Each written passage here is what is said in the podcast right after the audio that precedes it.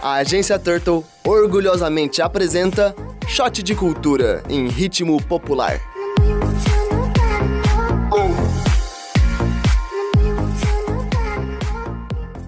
Salve minha rapaziada. Aqui é o João Caveira com mais um salve digital. Salve galera, aqui é o Jaime Leca na voz. Fala pessoal, Luciano aqui. E aí pessoal, tudo bom? Espero que sim. Aqui quem está falando é a Mabe Costa. Boa rapaziada, Moisés novamente. Everybody get up, it's time to slam now. We got the real jam going down. Welcome to the Space Jam. Here's your chance, do your dance at the Space Jam. Alright. Então, família, hoje vamos trocar uma ideia sobre o track dos app, onde nós cachorros loucos reivindicamos nossos direitos. É isso aí. Esses trabalhadores aí são a força principal dessas empresas de entrega, mano, e elas estão um pouco se importando para eles. Exatamente isso, João. Essas pessoas elas são muito desvalorizadas pelo corre que fazem, enquanto enfrentam chuva, sol, todos os dias para entregarem no conforto dos outros. Realmente, gente, esse assunto é tão complicado. Enquanto alguns estão de barriga cheia ou prestes a ficar, tem aqueles que carregam comida com fome. Realmente, a nossa classe de motoqueiro ela tá tão desvalorizada que os aplicativos eles estão pagando numa questão de 10 quilômetros é, por hora 8,70. Aí eu pergunto para vocês como que um trabalhador vai correr 10 quilômetros para ganhar 8,70? Sendo que desses 10 quilômetros pode saber que 3 reais foi para gasolina, 2 reais para pneu e assim vai é, o trabalhador aqui, a gente não ganha para viver, a gente ganha para se sustentar e manter o nosso serviço, a nossa mão de obra. A gente ganha tão pouco. A reivindicação não é somente por direito, por ganhar mais, querer ganhar mais. A reivindicação é porque a gente está trabalhando numa área muito triste, muito difícil e estamos ganhando muito pouco para isso. Muito pouco porque 10 km por 8,70 é muito pouco. Eles não chegam a pagar um real por quilômetro. Sendo que eu saindo aqui do portão de casa, andando 100 metros, eu posso sofrer um acidente, posso ficar internado, várias coisas podem acontecer comigo. E os meus 8,70 vai estar tá caindo se eu fizer os 10 km. Então essa é outra reivindicação também dessa greve dos técnicos da PP que é um negócio muito mais amplo, muito mais amplo do que esses aplicativos passam para o cliente. Porque é muito fácil eles ficar dando cupom de desconto, sendo que o motoboy, o, o, a pessoa que trabalha para a empresa, não ganha nenhum auxílio, não ganha nada, e só ganha os 8,70 por 10 km. Isso é muito triste. É isso mesmo, Jaime. Entendeu? O que acontece é que a gente corre 10 km por uma miséria dessas, sendo que a gente corre risco de vida, risco de contaminação devido ao, devido ao Covid-19. E para piorar, a gente não recebe nenhum auxílio desses aplicativos. Sem nenhum auxílio básico quando se machuca, quando fica doente, sem seguro-desemprego. Eles não têm muitos direitos básicos do trabalhador, tá ligado?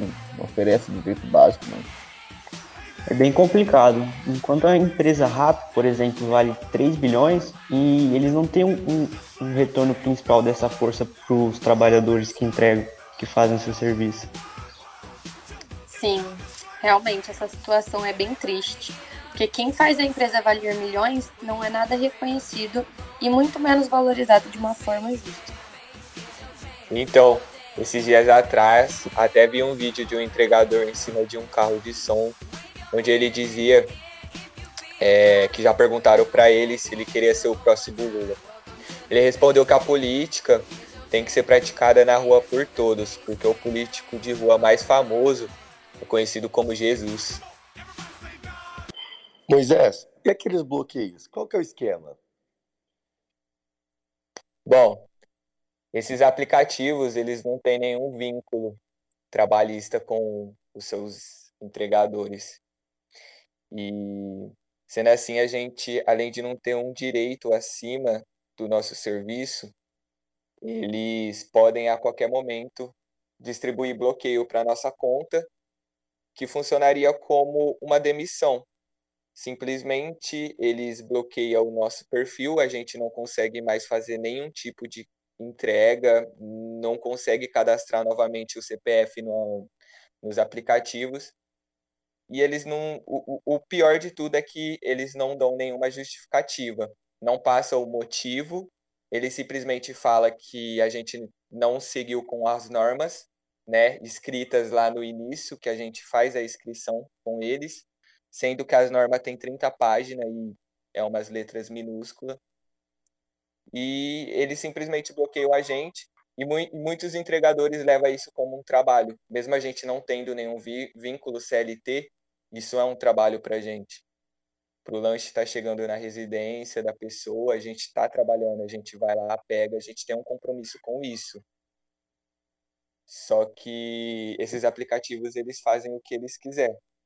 Então, essa é uma das causas da reivindicação. Além da taxa, do valor da taxa, a questão do bloqueio da nossa conta injusta é uma reivindicação desse break dos app. Porque o motoboy ele é tratado como número. E a gente não é número, a gente é vida que precisa levar alimentação para casa. Além deles pagarem pouco pelas entregas é, de todos os motoqueiros, a gente trabalhamos como risco de ser bloqueado a qualquer instante. Na maioria das vezes de forma injusta e eles não dão nenhum parecer sobre o bloqueio, deixando totalmente a gente na mão. É uma política meio agressiva, né, mano? Que não pensa muito no trabalhador, só pensa no lucro que ele vai gerar, no, no quão mínimo o cliente pode pagar. Tava recebendo cupom de 100% do Uber Eats, mano. Falei, como assim, mano? Os caras vão pagar pra eu comer. Mas, ó, o break dos apps rolou no dia 1 de julho. Só que a gente pode levar essa ideia pra vida toda, tá ligado? Ajudando na causa, dando gorjeta extra quando for pedir nos aplicativos assim, dar uma gorjetinha extra pros entregadores, porque eles merecem. E sempre respeitar a correria desses, desses malucos, mano. Porque eles estão aí não corre louco.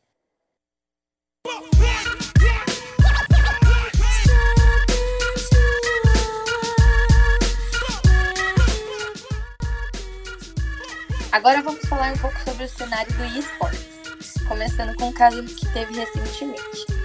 Mas eu já digo que eu não sei muito. Vou ajudar como eu posso. Então, galera, vocês já ouviram falar sobre um, um time chamado MIBR? Bom, para quem não conhece aí, é um time tradicional brasileiro de CS, famoso Counter-Strike.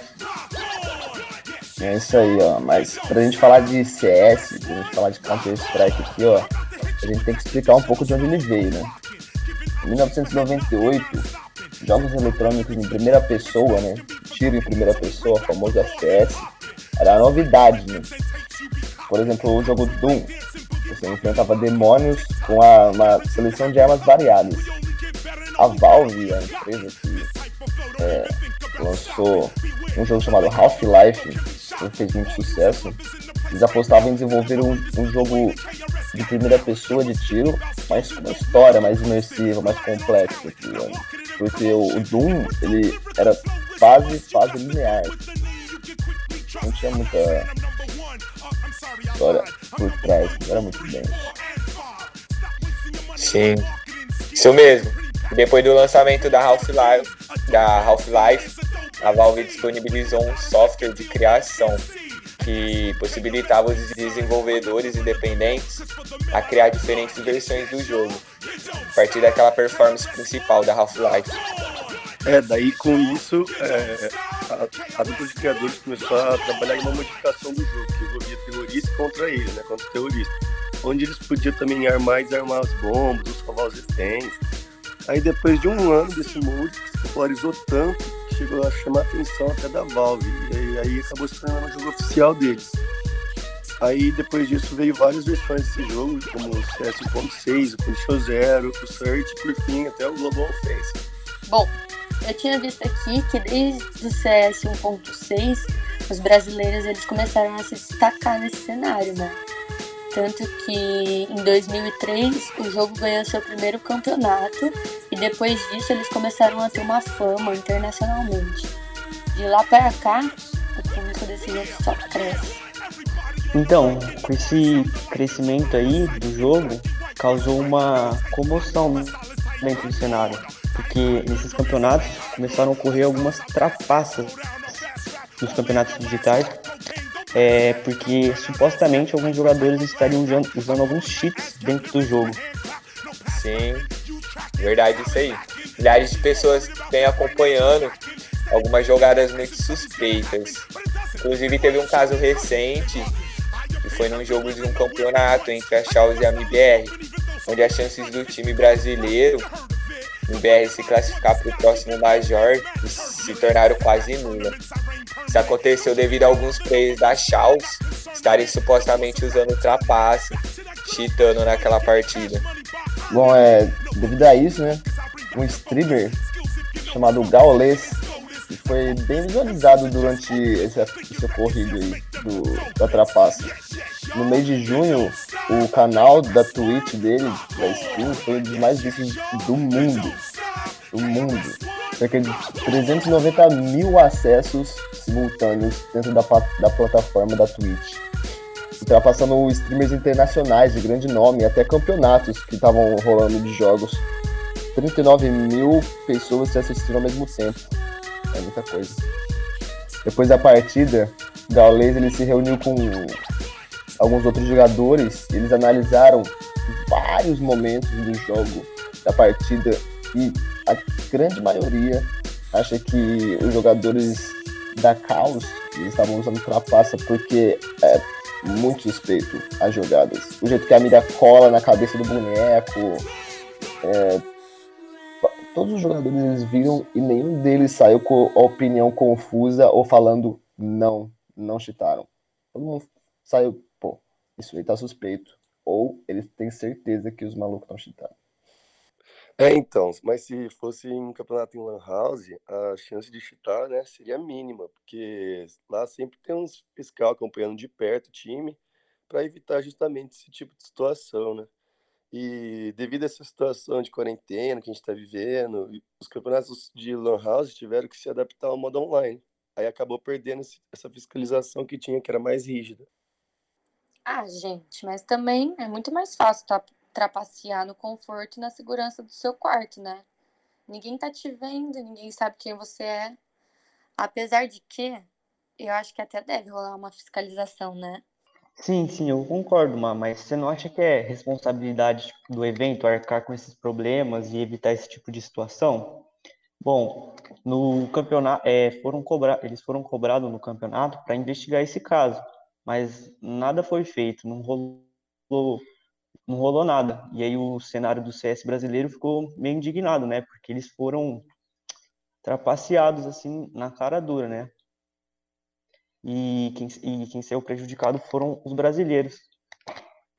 É, então, isso acaba mexendo com as estatísticas de quem aposta, porque nesses jogos rola muita grana. Então, com essas trapaças, muita gente saiu prejudicada economicamente. Aí que acabou se caracteriza né, como, um, como um crime, causa, justamente por causa disso. Então, além de que isso era uma qualificatória para o maior campeonato de CS do mundo, Major, que por acaso esse ano vai acontecer aqui no Brasil, no Rio de Janeiro. E esse campeonato é um campeonato que tem uma premiação voltada a 2 milhões de dólares, né? É muito dinheiro. Convertendo para o real atual, dá uma média de 10 milhões de reais. É muito dinheiro. Te falar que é realmente a grana preta, mano. 10 milhões, 4,800 mil. Ixi, Mano, desclassificar um time antigo da BBR por causa de americanos usando trapaça é antiético, mano. Suja o nome do campeonato. Ele, ele tá, o campeonato tá na sexta edição, tá ligado? No Brasil, o silêncio do evento, né, com esse caso, gerou a revolta entre a comunidade CS tipo, imensa.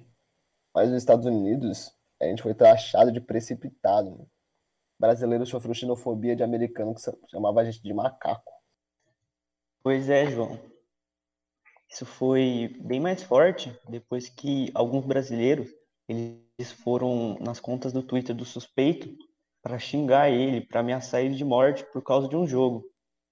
Isso influenciou eles a serem mais agressivos com a gente, não é não? Total. Quando começa a ofender só para ofender, a gente perde a razão fácil. Porque se o menino tá chutado, é ruim para ele, mas quem, dá, quem deveria estar tá sendo cobrado para fazer qualquer coisa é a organização do evento. Quantos anos esse jogador tem? 16, se eu não me engano, Mar. Ah, tá explicado a atitude de moleque, né? Sim. Um, um jogo de 21 anos, mano. O CS ele completou 21 anos mês passado. E um jogo tão velho assim, tem pessoas mais velhas que repudiam a trapaça e o cheat, né? Os famosos velhos da LAN. Até as pessoas mais novas que querem ganhar a qualquer custo, mano. Seja cheatando, seja comprando, seja whatever. Esse jogo proporcionou um esporte e até um mercado próprio, mano. Sim, é um mercado gigantesco. Vários, várias lojas online, onde os itens que são chamados, conhecidos como skin dentro do jogo, que modifica a aparência das armas, é, como a K-47, uma sniper, até mesmo modificar as facas, são vendidos a um valor absurdo, né? Bem isso, velho, porque os modelos variados, eles variam de preço, com alguns sendo, tipo, extremamente caros, é, que chega a 6 mil dólares. Caraca, tudo isso? Sim, por causa desse preço, é, elas são usadas até como forma de depósito, como uma garantia, porque algumas elas valorizam conforme o tempo passa, por se tornarem mais raras. Nossa, jura? E valoriza tanto assim? Muito. Tipo assim, tem uns adesivos para colocar nas skins, que são tipo uns souvenirs dos eventos do jogo, que eles ficam raros conforme vai passando os anos. Por exemplo, os adesivos de 2014 valem 14 mil dólares hoje, hoje em dia. Aí já os que não são mais fabricados, isso mesmo com as armas e luvas, entendeu? Ó, isso aí é um equivalente das transições de arte, tá ligado? Como as pinturas antigas, que carregam um valor gigantesco, são usados até para lavar dinheiro, o que também é, é, é perigoso para o jogo do CS ser mercado, que as pessoas também usam algumas skins para lavar dinheiro. Elas valem muito. Gente, que loucura! Pois é.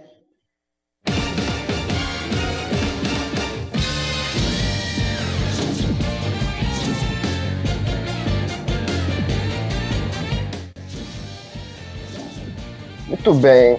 Estamos finalizando mais um shot de cultura, hein? Esse aí desceu tranquilo. Desceu suave. Foi muito bom o papo aí, galera. Um grande obrigado aí aos nossos, aos nossos ouvintes. E até a próxima, hein, galera? É isso, família. Valeu.